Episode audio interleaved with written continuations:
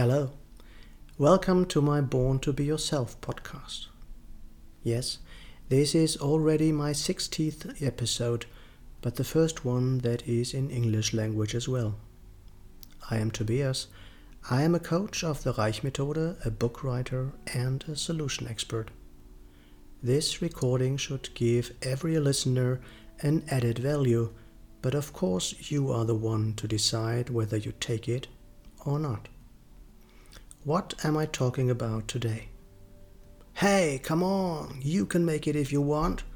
Get up, chugga, clap your hands, cry it out loud. Come on, just do it.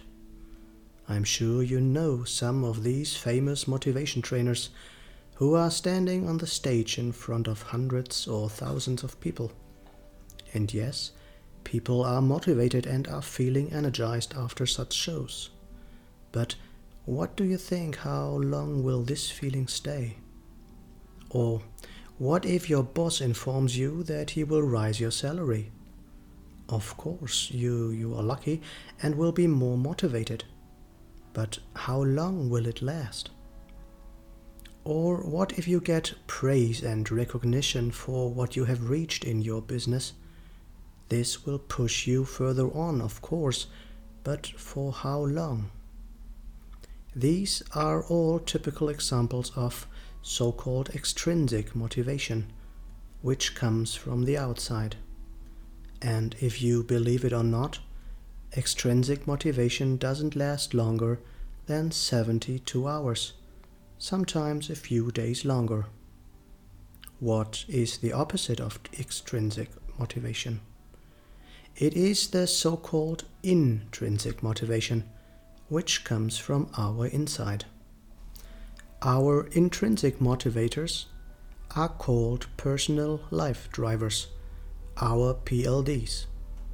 There are 32 PLDs existing, 16 pairs which face each other.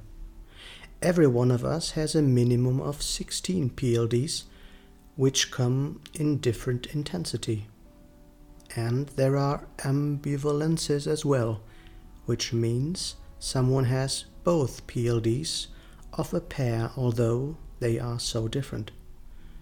We are born with our PLDs, so they represent our individual nature. It is essential for everyone to live in harmony with our nature and not against it. The knowledge of our PLDs and how to use them is the base for our coaching in the Reich Methode.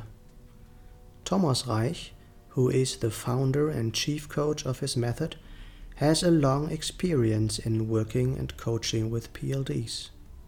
To get reich, what is the German word for rich, is one of the aims of the Reich Methode. But to get rich is not only meant in the context of money, it is also meant to get richer in every part of our life. We want you to reach your personal best form. More luck, health, harmony in your partnership, satisfaction and success in your life. What about you? What are you looking for? Call me if you want. My number is 0049 for Germany 176 four triple seven nine zero seven zero. Do you know who you really are? What do you need to feel good? Do you want to know more about our coaching at the Reich Methode? Do you want to know what your PLDs are? We can talk about that as well. Okay, the Reich Methode does not exist in English language right now, but if you want to change your life, with our way of coaching, we will make it. So, what else is possible for you? Remember, everything was just a thought in the beginning.